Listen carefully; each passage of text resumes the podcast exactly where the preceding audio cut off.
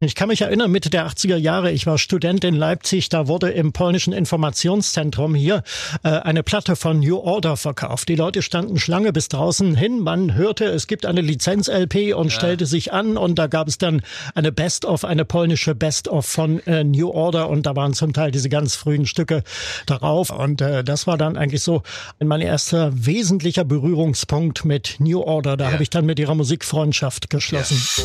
Tausend und eine Musikgeschichte. Musikgeschichte. Heute aus dem Jahr 1980. Ja, hallo zusammen. Hier sind wieder die beiden Musikverrückte. Ja, Carsten Richter. Und Lutz Stolberg ist hallo. natürlich auch wie immer am Start, unser Musikexperte. Und heute sprechen wir gleich über zwei Bands. Mhm. Zwei äh, ziemlich wichtige Gruppen, die durch eine tragische Geschichte miteinander verbunden sind. Es geht um Joy Division und um die Nachfolgeband New Order. Bei Joy Division denkt man an Songs wie Love Will Tear Us Apart und ja. natürlich an den Sänger Ian Curtis. Mhm. Äh, kreativer, poetisch enorm veranlagter Mensch dessen Probleme dann aber irgendwann leider überhand genommen haben. Ja, und bei New Order denkt man selbstverständlich an den typischen Sound der Band. Ja, New Wave gepaart mit Dance und Elektro, die haben schon da irgendwie einen neuen Trend in Bewegung gesetzt. Mhm. Wir reden heute über den holprigen, oft von Schlägereien begleiteten ja. Anfang der Musiker und ähm, natürlich auch über die großen Erfolge der Band als Dance Rock Act. Und wir nehmen auch mal auseinander, warum ihr größter Hit eigentlich zusammengeklaut ist. Ja. Wie hast du, äh, wie, wie bist du mit der Band in Berührung gekommen? Also oder, oder habe, mal so gefragt, was, ja. was zuerst Joy Division oder was zuerst New Order? Also ich habe äh, zuerst natürlich von Joy Division gehört, später dann 1983 von äh, New Order als Blue Monday in die Charts kam, wusste aber da noch nicht, dass die beiden Bands eigentlich zusammengehören. Yeah. Äh, von Joy Division habe ich zum ersten Mal gehört im Zusammenhang mit der Todesnachricht. Das war im Norddeutschen Rundfunk im Mai 1980, kurz nach dem Selbstmord von Ian Curtis. Da gab gab es äh, nachmittags so eine Jugendsendung und ähm, gelegentlich so eine Spezialausgabe. Die haben dann nach London geschaltet mit einem BBC-Moderator, der etwas holprig Deutsch sprach und da wurde äh, die neueste britische Szene äh, besprochen und äh, da sagte der dann ja und es gibt einen äh, Song von einer Band namens Joy Division und das war Isolation, der wurde dann gespielt und da sagte der eher flapsig nebenbei, ja übrigens der Sänger, der hat sich äh, in der vergangenen Woche das Leben genommen. Da wurde ich hellhörig und da habe ich zum ersten Mal von Joy Division gehört. Ja, es war schon auch ein Ding damals, obwohl die Band ja eher Underground war, oder? Ja, natürlich, sie war äh, absolut underground, aber sie war gerade auf dem Weg äh, in den Mainstream und äh, posthum erschien ja auch die Single Love Will Tear Us Apart, der äh, wohl bekannteste Song von Joy Division, vielleicht schon ein bisschen äh, abgeleiert, aber ich finde ihn immer noch hochinteressant mm, ja. und äh, das zeichnet so ein bisschen vor, in welche Richtung es gegangen wäre, wenn die Band äh, dabei geblieben wäre. Und Ian Curtis hat sich ja am Vorabend einer geplanten US-Tournee das Leben genommen und äh, ja, ich bin mir sicher, die Band wäre noch äh, richtig groß rausgekommen. Wir fangen mal äh, ganz von vorn an. Die Wurzeln von Joy Division, die liegen ja eigentlich im Punkrock. Ja, das kann man sagen. Und ähm, das war auch die Initialzündung für die Gründung der Band, dass also nämlich nach einem Sex Pistols Konzert in Manchester ja. die Band buchstäblich aus dem Boden gestampft wurde. Äh, zuerst hießen sie Stiff Kittens, dann nannten sie sich Warsaw, also das ist der englische Ausdruck für Warschau ja. in Anlehnung an den David Bowie Song Warsaw, ja. weil ähm, Ian Curtis auch großer Fan von David Bowie gewesen ist. Ja, natürlich. David Bowie, Iggy Pop Pop, das waren so seine Heroen und äh, Jim Morrison, dessen ähm, ja Charisma er irgendwie bewunderte und auch dessen Prophezeiung von seinem frühen Tod, die er ja dann übernommen hat. Was äh, er hat ja von Anfang an rausposaunt, Ian Curtis, dass er vermutlich nicht alt werden würde. Das haben ähm, viele seiner Freunde damals haben das so als künstliche Attitüde gewertet, um sich interessant äh, zu machen. Yeah. Ja, jedenfalls ähm, ja ein Punkkonzert der Sex Pistols war also die Initialzündung Gründung, für die Gründung der Band äh, Joy Division. Ja, zuerst war ja Ian Curtis gar nicht dabei. Ich, soweit ich weiß, mhm. haben die ewig nach einem Sänger gesucht, hatten Aushänge gemacht, Anzeigen geschaltet und es hatte sich niemand gemeldet. Ich, ich glaube, sie waren eigentlich bloß zu zweit, oder? Also Pete Hook, ja. Der Bassist und Bernard Summer. Äh, das waren und, die beiden und, auch, die, äh, die, da, ja, die das Konzert besucht hatten, äh, der Sex Pistols, und ja. die daraufhin also die Band gründen wollten. Irgendwie sind sie dann äh, zu Ian Curtis äh, gekommen, beziehungsweise er zu ihnen. Das ist gar nicht so richtig geklärt mhm. tatsächlich, mhm. äh, wie es dazu gekommen ist. Ich glaube, ihren ersten Auftritt hatten sie standesgemäß ähm, zusammen mit den Buzzcocks, oder? Ja, genau. Das war auch also eine frühe britische Punkband, genau. Und die waren eigentlich so Geburtshelfer für Joy Division, könnte man sagen. Ja, ich finde auch, dass die frühen Songs von Joy Division sehr in Richtung Buzzcocks gehen. Der Sound von Buzzcocks war nicht wirklich Sex Pistols, es mhm. war irgendwie ja, es war alles ein bisschen treibender. Äh, da hat sich auch schon der New Wave angekündigt. Also Songs wie Ever Fallen in Love oder Why Can't I Touch mhm. This, das sind coole Nummern. Das ist nicht so ein runtergeklampfe wie bei den Sex Pistols. Also Buzzcocks haben sich schon ein bisschen mehr Gedanken gemacht. Und ich glaube, diesen diesen Spirit wollten Joy Division mit aufnehmen, oder? Ich denke auch und äh, das merkt man auch hier in frühen Produktionen an. Also das ist lupenreiner Post-Punk, yeah. eigentlich den sie da abliefern. Äh, zum Teil noch sehr wild, sehr treibend, wie du schon gesagt hast, aber eben sehr minimalistisch äh, instrumentiert und äh, ja, dafür stehen auch die zwei Alben von Joy Division, die damals erschienen sind. Also Unknown Pleasures, das mhm. ist äh, zum Teil noch sehr minimalistisch, äh, kaum mit Keyboards äh, instrumentiert und dann kommt eigentlich wie so eine Zäsur dazwischen. Das zweite Album, das ja dann äh, posthum erschienen ist, nach Ian Curtis Tod im Juni 1980, Closer, da äh, sind eigentlich die Keyboards fast schon das tragende Instrument. Ja, hat sich schon angekündigt, was dann später mit New Order folgen sollte, ja. ein paar Jahre danach. Ähm, legendär sind natürlich auch die frühen Auftritte von Joy Division gewesen. Ja, da gab es regelmäßig Ausschreitungen, Schlägereien, angeheizte auf äh, von der Band selbst, die äh, konkurrierende Musiker, die vor ihnen Medien spielten, äh, von der Bühne warfen, buchstäblich. Dann Ian Curtis, der sich auch nicht geschont hat, der sich äh, in Scherben gewälzt hat auf der Bühne. Das hat er, glaube ich, Johnny Watton von den Sex Pistols nachgemacht und äh, zugedröhnt und äh, stark äh, betrunken äh, zum Teil. Also da ging es schon hoch her. Ja, die hat eine ganze Weile so ein bisschen in der in der Kneipen- und Barlandschaft Manchester sich abgespielt. Ja. Irgendwann sind sie ja dann an einen Plattenvertrag gekommen. Factory Records sollte man da äh, unbedingt erwähnen. Ja. Das war ja das große Label in Manchester. Ähm, und dann gab's diesen einen folgenschweren Auftritt in London, der erste Auftritt in London vor, ich weiß nicht, vielleicht drei Leuten. Mhm. Total beschissener Sound damals. Und auf dem Rückweg bekommt Ian Curtis seinen ersten epileptischen Anfall. Ja, genau. Das ist die Krankheit, die ihn gezeichnet hat. Er selbst hat es mal äh, laut eigener Aussage auf seinen erheblichen Drogenmissbrauch äh, zurückgeführt. Er hat schon als Kind oder als äh, früher Jugendlicher äh, Valium in großen Mengen geschluckt. Ähm, dann bekam er alle möglichen Medikamente verschrieben, auch gegen seine Depression, also Psychopharmaka. Da gibt es übrigens äh, in dem Film Control von äh, 2009, der ja das Leben von Ian Curtis äh, schildert, äh, eine Szene, wo er beim Arzt ist und der Arzt ihm äh, genüsslich die ganzen Nebenwirkungen da beim Namen nennt und so weiter.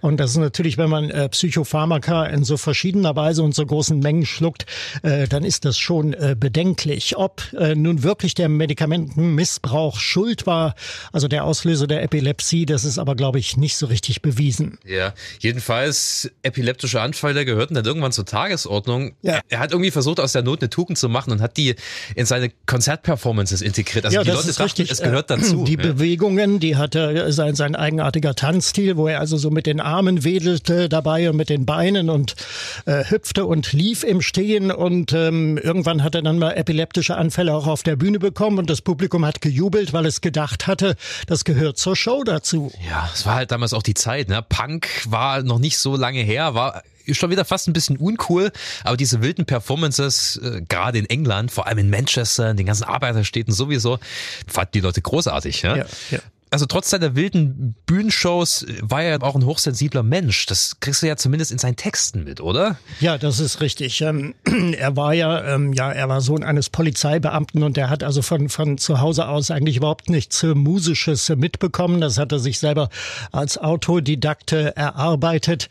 Und ähm, zweifellos hat er auch seine, seine Umgebung eine Rolle gespielt. Also Manchester war wirklich eine trübe, düstere Industriestadt und äh, dieses monotone industrielle Stampfen und diese, dieses stumpfe Dahindümpeln ähm, so als Geräuschkulisse, das findet sich ja oft auch in den Songs von äh, Joy Division wieder. Sehr maschinell, ja. Genau. Ähm, ich habe mir übrigens vor, vor ein paar Jahren mal Manchester angeschaut. Äh, das ist heute nicht mehr so trübe und so düster und so grau. Da hat man ein bisschen Farbe reingebracht in die Stadt. Aber ich glaube, damals so in den 70er Jahren muss das alles sehr deprimierend äh, gewesen sein, in dieser Gegend dort äh, aufzuwachsen.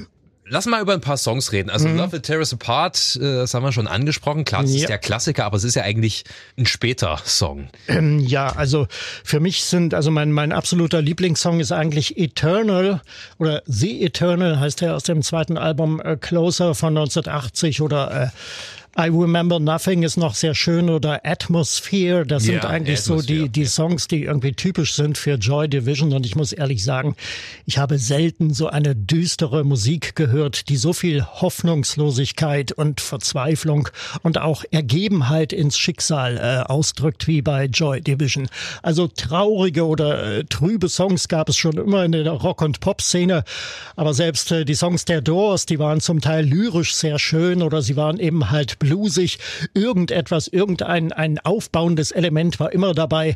Aber bei Joy Division, das ist eigentlich pure Abstumpfung, die wir da hören. Ja, ich finde es auch schon irgendwie lyrisch, aber auf so, ein, auf so eine karge Art und Weise ja sehr schlicht, aber trotzdem, ja. es, es, also es berührt einen. Ja, und dann kommt noch natürlich die düstere Stimme dazu von Ian Curtis, äh, dieser tiefe Bariton, äh, ja. äh, diese, dieses kehlige Singen. Ähm, ich glaube, er war kein großer Ausdruckskünstler mit seiner Stimme. Er konnte sehr viel Empathie in die Songs reinbringen, das ohne Zweifel. Aber im Grunde genommen äh, ist seine Stimme immer so im selben Tonfall eigentlich äh, ja. vor sich dahin äh, gedümpelt. Aber er hat äh, auf diese Weise ziemlich viel daraus gemacht aus den Songs. Ja. Jedenfalls hat er nicht geklungen wie ein 20-jähriger Jüngling damals. Ja. Und ähm, ja, sein Aussehen und auch seine eher schüchternen Interviews, die er gegeben hat, die standen also völlig im Kontrast äh, zu diesem dunklen Gesang. Ich habe vor ein paar Jahren einen Mann getroffen, der Ian Curtis äh, persönlich kannte. Das war Dave Ashby, Musiker, Produzent war er mal, Sessionmusiker, Gitarrist. Heute steht er bei Oldie Festivals mit seiner Klampfe äh, auf der Bühne und spielt in den Umbaupausen Songs von Simon and Garfunkel oder auch John Denver. Und ähm, ja, der hat mir einiges Interessantes erzählt über Joy Division und Ian Curtis. Ich habe mit ähm, Joy Division Jorde gearbeitet. Ich war damals bei einer Plattenfirma, das heißt Pinnacle, und wir waren das ähm, Distributor von Factory Records. Und Factory Records, äh, der Chef von Factory Records heißt Tony Wilson damals und auch ein guter Freund von mir. Und äh, wir haben Joy Division gemacht und äh, auch die ganze andere Bands auch damit natürlich. Aber Joy Division mit Level Terrace Apart war das größte erfolgreich. Wunderbares Lied. Ja, super Lied. Ne? Paul Young hat das auch gecovert natürlich, aber für mich Ians Version war immer das Beste. Und das war natürlich tragisch, dass wenn diese, dass dieser Titel ein Hit war, dann Ian hat. Er hat es ja nicht mehr erlebt. Nee, genau, das war, das war tragisch, ja. Hat man ihm das angemerkt irgendwie, dass er so krank war? Er war komisch. Er war, er war komisch ähm, in das Weg, dass du, so wie wir jetzt, wir jetzt unterhalten und schnacken ein bisschen und du kannst mit, äh, zum Beispiel, wir haben immer über Fußball gesprochen, ihn und ich, weil er war auch ein Manchester United-Fan, genauso wie ich. Und äh, du sprichst so fünf Minuten, dann ab der sechsten Minuten, er sind irgendwo anders und das Team ist vorbei und so war er. Er war ein richtig so ein tiefer Mensch. Ja, das war also Dave Ashby aus Manchester. Er lebt seit Jahrzehnten in Hamburg und das erklärt sein fließendes Deutsch. Ja. Ich glaube, er hat ihn ganz gut charakterisiert, mhm. ja. Viele Zeitgenossen haben ihn so beschrieben, dass er halt irgendwie mit den Gedanken immer woanders zu sein schien, der Ian Curtis. Ja, genau. Ich stelle mir das gerade bildlich vor. Man unterhält sich mit einem Menschen, der macht so zweieinhalb Minuten mit und dann auf einmal schweift er ab und ist mit seinen Gedanken ganz woanders. Ja. Und dann 1980 kam es ja zum großen tragischen Ereignis. Ja, genau. Also man muss in dem Zusammenhang erwähnen, ähm, dass Ian Curtis seit seinem 19. Lebensjahr verheiratet war mit seiner Jugendfreundin Debbie, Debbie Woodruff. Und äh, die beiden hatten noch ein Kind zusammen, die Tochter Natalie. Und äh, im, im Zuge des beginnenden Erfolges der Band äh, begann Ian Curtis eine Liaison mit einer Musikjournalistin. Honoré Manek hieß die Dame Name. Und ähm, das wird auch sehr eindrucksvoll und äh, zum Teil aber auch sehr vordergründig äh, in dem Film äh, Control äh, gezeigt. Mhm. Der Regisseur Anton Korbein stellt diese, diese Dreiecksgeschichte da so als maßgebliches äh, Element für die Verzweiflung von Ian Curtis da, was glaube ich so nicht ganz richtig ist. Auf jeden Fall, Debbie äh, wollte die Scheidung, Ian wollte das nicht und äh, sicherlich hat ihn dieser Konflikt auch irgendwo zermürbt und äh, hinzu kam wieder sein sein, sein zunehmender Drogenmissbrauch im Zuge des beginnenden Erfolges und äh, seinen bürgerlichen Job, er war Arbeitsvermittler, den hatte er zu dieser Zeit schon aufgegeben, aber äh, der Erfolg, der wuchs ihm, glaube ich, allmählich über den Kopf und ähm, ja, das hat dann, ich glaube schon, dass er irgendwie ein sehr labiler Mensch war und das hat dann zum Zusammenbruch geführt und er hat sich dann ähm, in der Küche seines Hauses äh, erhängt in der Nacht vom 17. auf den 18. Mai 1980. Ja, auf dem Plattenteller lag äh, sehr vielsagend das Album The Idiot von Iggy Pop. Zwei Tage vor der geplanten US-Tournee. Ja. Ich glaube, ähm, zu den vielen Problemen kam halt auch dazu, dass das Joy Division letzten Endes das Aushängeschild von Factory Record waren. Mhm. Und so ein sensibler Mensch wie Ian Curtis, für den war das viel zu viel Druck.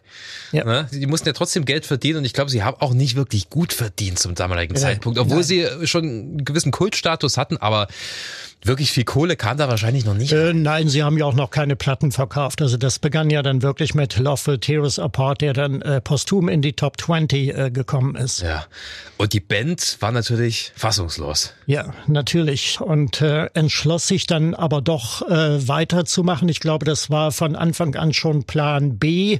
Das hatte man schon in der Schublade, dass wenn also der Sänger schlapp macht, auf welchem, auf welche Weise auch immer man mit seinem Tod da gerechnet hatte, das äh, weiß ich nicht, aber äh, Plan B war dann äh, weiterzumachen unter neuem Namen und so wurde aus Joy Division, übrigens benannt äh, nach einem äh, Bordell für deutsche Wehrmachtssoldaten im Zweiten Weltkrieg, ah. äh, wurde dann eben halt New Order, also der Name, den wir so deuten können als neue Herausforderung. Es ging ja musikalisch erstmal schon auch sehr in die Richtung, die Joy Division zum Schluss eingeschlagen hatten. Ja, also ja. diese typische New Order Sound, zumindest auf der ersten New Order Platte, der hat sich noch nicht so richtig durchgesetzt. Also es ist halt noch sehr Post-Punk mäßig und weniger elektronisch als die Songs von New Order, die wir sonst so kennen. Ja, das Debütalbum heißt Movement und das klingt äh, noch sehr nach Joy Division. Ich glaube, dass die äh, Songs dafür auch schon äh, zum Teil fertig waren. Und ähm, ich kann mich erinnern, Mitte der 80er Jahre, ich war Student in Leipzig, da wurde im polnischen Informationszentrum hier äh, eine Platte von New Order verkauft. Die Leute standen Schlange bis draußen hin. Man hörte, es gibt eine Lizenz-LP und ja. stellte sich an und da gab es dann eine Best-of, eine polnische Best-of von äh, New Order. Order und da waren zum Teil diese ganz frühen Stücke darauf, unter anderem auch ein wunderbares Instrumental namens Elegia. Ah, ja. Und äh, ganz toll gemacht, ganz düsterer Song, äh, wunderbar. Und äh, das war dann eigentlich so außer äh, Blue Monday mein, mein erster wesentlicher Berührungspunkt mit New Order. Da ja. habe ich dann mit ihrer Musikfreundschaft geschlossen. Ja. Temptation, das ist auch noch so ein früher mhm. Song, der auch äh, nach wie vor auf Konzerten sehr gut funktioniert bei New Order. Enorm tanzbar, hat sich auch in den Clubs sehr gut gemacht, aber eben noch nicht so elektronisch. Und die haben das doch dann, also klar, man hört so ein bisschen Keyboard ja. im Hintergrund, aber äh, der Rest war größtenteils mit äh, Gitarre und Bass gemacht. Man muss ja bei New Order sagen, dass der Bass eine sehr, sehr wesentliche Rolle einnimmt. Das war ja eigentlich schon bei Joy Division so, der Pete Hook. Der hat einfach aus dem Grund, weil ähm, hätte er normal Bass gespielt bei sich im Proberaum, hätte man ihn nicht gehört, mhm. weil sein Verstärker dafür zu schlecht war. Die tiefen Frequenzen setzen sich da einfach nicht mhm. so, so gut durch, wenn du nicht eine gewisse Wattzahl hast in deinem Verstärker. Und deswegen hat er eher hohe Melodien gespielt. Und wahrscheinlich, weil ihm langweilig war, ähm, halt auch wirklich sehr, sehr viel. Lead-Bass, sagt man ja. Es gibt mhm. die Lead-Gitarre und der ja, Lead-Bass. Ja so genau. John Entwistle von The Who ist da ein gutes Beispiel, mhm. der halt auch eher Melodien gespielt hat, Solos mhm. gespielt hat auf seinem Bass. Und Pete Hook hat das, wenn auch nicht ganz so virtuos, ähm, verinnerlicht. Und irgendwie dieses, dieses Zusammenspiel aus allen Instrumenten, dieser enorm verdichtete Instrumentalsound, mhm. wo aber trotzdem kein Instrument zu viel spielt, ja, wo jeder das spielt, was er soll, und das ergibt dann so ein großes Ganzes. Das hörst du auf Temptation schon sehr, sehr gut. Und es ist ein Sieben-Minuten-Stück. Es hm. wird nicht langweilig. Das ist ein toller Titel, finde ich. Ja. Ähm, so ab 82, 83 wurden sie ja dann deutlich elektronischer. Und da sollte man auf jeden Fall über einen Song reden, und zwar Blue Monday. Ja, das ist quasi der, der Ausbruch des elektronischen Zeitalters im Disco-Sound damals. Das ist im Sommer 83 groß rausgekommen, lief überall im Radio dieser lange Song und sie haben, äh, glaube ich, auch bei Top of the Pops immer die lange Nummer gespielt. Yeah. Ähm, Blue Monday Ja, es ist ein, ein, Song, an dem viel rumgedeutet wird. Also manche sprechen von einem vertonten LSD-Trip. Ich glaube, es macht nicht wirklich Sinn, den Text zu untersuchen. Andere wollen ähm, dabei äh, Bezüge zum Falklandkrieg damals 1982 zwischen Großbritannien und Argentinien hören mit mit äh, Sachen wie wie Ship in the Harbor ja. und, und und und das Meer wird besungen und so. Das deutet irgendwie darauf hin. Vielleicht kommt alles irgendwie zum Tragen, aber musikalisch ist das Ding wahnsinnig gut äh, gemacht. Und äh, besonders der Schlussteil, wo dann alles so richtig in Elektronik und Rhythmus ersäuft ja. und einen so richtig reinzieht. Und an der Stelle wünsche ich mir immer, es würde niemals aufhören. Ja, sondern immer lauter werden, immer mehr anschwellen. Ja. Geht mir genauso. Ursprünglich haben die den Song ja eigentlich geschrieben, weil sie, also auf ihren Konzerten geben sie nie Zugaben. Mhm. Äh, und das Publikum will natürlich immer Zugaben haben. Und die hatten gesagt, okay, komm, wir schreiben jetzt mal einen Song, wo wir einfach bloß auf den Synthesizer drücken müssen und dann läuft das Ding durch und wir können ja. von der Bühne gehen. Also schon ein bisschen äh, arroganter Herangehensweise. Und dann haben sie aber gemerkt, ah, der Song, der hat doch was. Mhm. Äh, es sollte man vielleicht ein bisschen mehr Zeit investieren. Das Lustige dabei ist, das hatte ich ja eingangs schon erwähnt, eigentlich ist dieser Song zusammengeklaut. Tatsächlich. Jetzt mal spitz formuliert. Mhm. Im Prinzip machen sie das, was jetzt viele moderne Produzenten machen, äh, durch geschicktes Sampling oder Aufgreifen von bestimmten ja. Ideen, Themen, äh, machen sie was vollkommen Neues. Und sie geben das auch offen und ehrlich zu. Also den Beat zum Beispiel, den haben sie aus einem Donna Summer Song mhm. genommen, mhm. Our Love, irgend so ein später 70er, also so ein typischer Giorgio Moroder Beat. Den Synthesizer haben sie genommen aus äh, dem Song Dirty Talk von Klein und MBO, frühe Danceband war das, glaube ich. Ähm, diesen Chor, ja. weißt du, wer sie den genommen haben? Dieses ah, ah ja, hm. Kraftwerk, Uranium. Ah, ja. Dieser mönchsartige Chor. Ja, ja. auf die, Radioaktivität 1975. genau. Und die Basslinie, und jetzt wird's richtig kurios. aus der Filmmusik äh, zum Western für ein paar Dollar mehr von Ennio Morricone. Ach, du, da gibt's so ein komisches Bassthema und da hat Pete Hook gesagt, das ist cool. Mhm, das nehmen wir. Und das hat er dann so, so ein bisschen eingebaut. Natürlich mhm. klingt der Song überhaupt nicht wie die eben genannten Lieder. Also sie mhm. haben da was vollkommen Neues geschaffen. Ja. Aber eigentlich ist das alles so, also mal hier, mal da und da so ein bisschen was geklaut. Äh, ich find's frech, aber ich find's enorm cool, weil sie haben einen geilen Song daraus hm. gemacht. Ja, hinzu kommt ja auch, dass, äh, glaube ich, die Keyboarderin Gillian Gilbert, die dann, also die vorher bei Joy Division nicht dabei ja. war, die aber mit dem Schlagzeuger äh, befreundet oder liiert war, äh, den Song eigentlich falsch abgemischt hat. Äh, sie hat ja, äh, glaube ich, die, dieses Keyboard Loop am Anfang äh, hat sie irgendwie einen Takt äh, zu früh eingeblendet und dadurch laufen also der Rhythmus und, und die Keyboards äh, absolut synchron und das war so eigentlich nicht beabsichtigt nicht. Yeah. Aber das ist äh, eben das Markante auch an diesem Song. Happy Little Accident. Legendär ist natürlich auch ähm, das Factory Records, das Plattenlabel. Mhm. Am Anfang für jedes verkaufte Exemplar Verlust gemacht hat, obwohl sich das enorm gut verkauft hat, einfach aufgrund des ähm, aufwendig produzierten Covers. Mhm. Da ist etwas reingestanzt und am Anfang hatten die wirklich auf das Cover das richtig reingestanzt. Das war so ja. viel Arbeit, dass, dass es enorm teuer war, diese Platte überhaupt, die, die Hülle herzustellen. Mhm. Und ja. es ist äh, trotz allem auch ein Rekordträger, oder dieser Song? Ja, es ist äh, mit 10 Millionen verkauften Exemplaren die erfolgreichste Maxi-Single überhaupt. Äh, wobei hier alle ähm, Remixe äh, zusammengerechnet werden. Also das Ding ist, es gab ja damals eine Single-Kurzfassung, dann gab es Blue Monday 88, äh, fünf Jahre später, es war sehr erfolgreich in den britischen Charts. Yeah. Und das alles zusammengenommen hat sich also 10 Millionen Mal verkauft. Blue Monday 88 war, glaube ich, von Quincy Jones produziert, oder täusche ich mich da?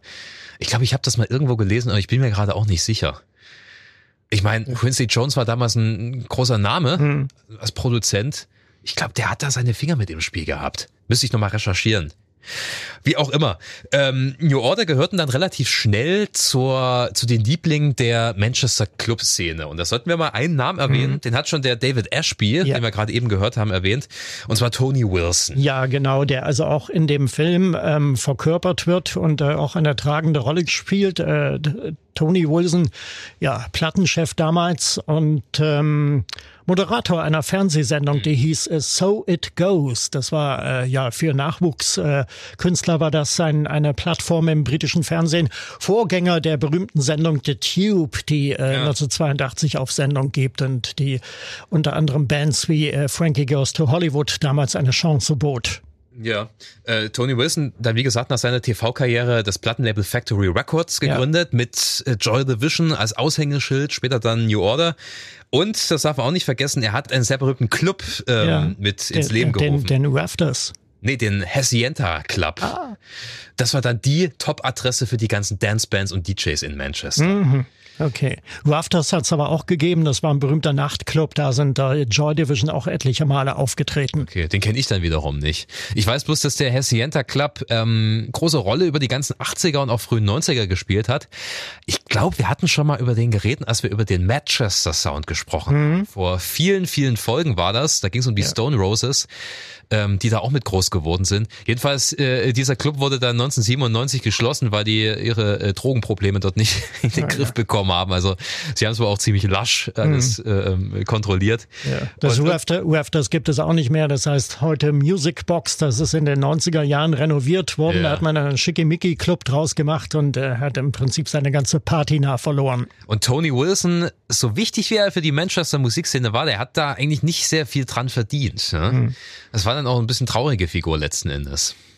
Vielleicht sollten wir mal noch über ein paar andere Titel reden. Was waren in den 80ern? Bizarre Love Triangle fällt mir noch ein. Ja. True Faith.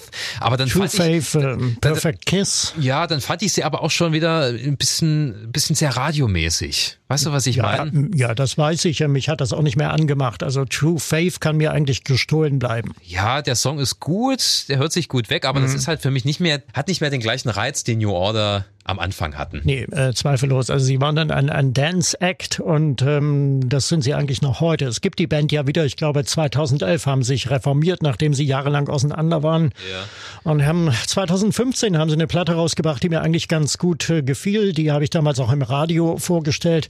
Äh, aber es hat natürlich nicht mehr diesen, diesen Underground-Touch äh, von früher. Und auch nicht mehr so das Düstere, finde ich. Ja. Es ist sehr poppig, manchmal schon fast ein bisschen zu fröhlich. Und ich finde, so möchte ich meine New Order nicht hören. Richtig, genau. Ja, ja vielleicht sollten wir noch ein Wort über den Film verlieren. Control, ich habe ihn schon anklingen lassen. Äh, das ist der Film, der 2009 gedreht wurde mit Sam Riley in der ja. Hauptrolle. Der spielt den Ian Curtis äh, recht überzeugend. Und äh, von Anton Corbijn gedreht in Schwarz-Weiß. Künstlerisch sehr ausdrucksstark, also in den ja. bildnerischen Mitteln wie nicht anders zu erwarten. Ja, er ist ja Fotograf eigentlich. Die ganzen ja. Plattencover, die er gemacht hat. Joshua Tree zum Beispiel. Beispiel. Genau. Grönemeyer, glaube ich, auch, oder? Ist er guter Kumpel Grönemeyer, von Grönemeyer. Äh, Wayne Birds, die zweite LP ist auch von äh, Anton Corbijn, also das Cover ja. fotografiert. Ja.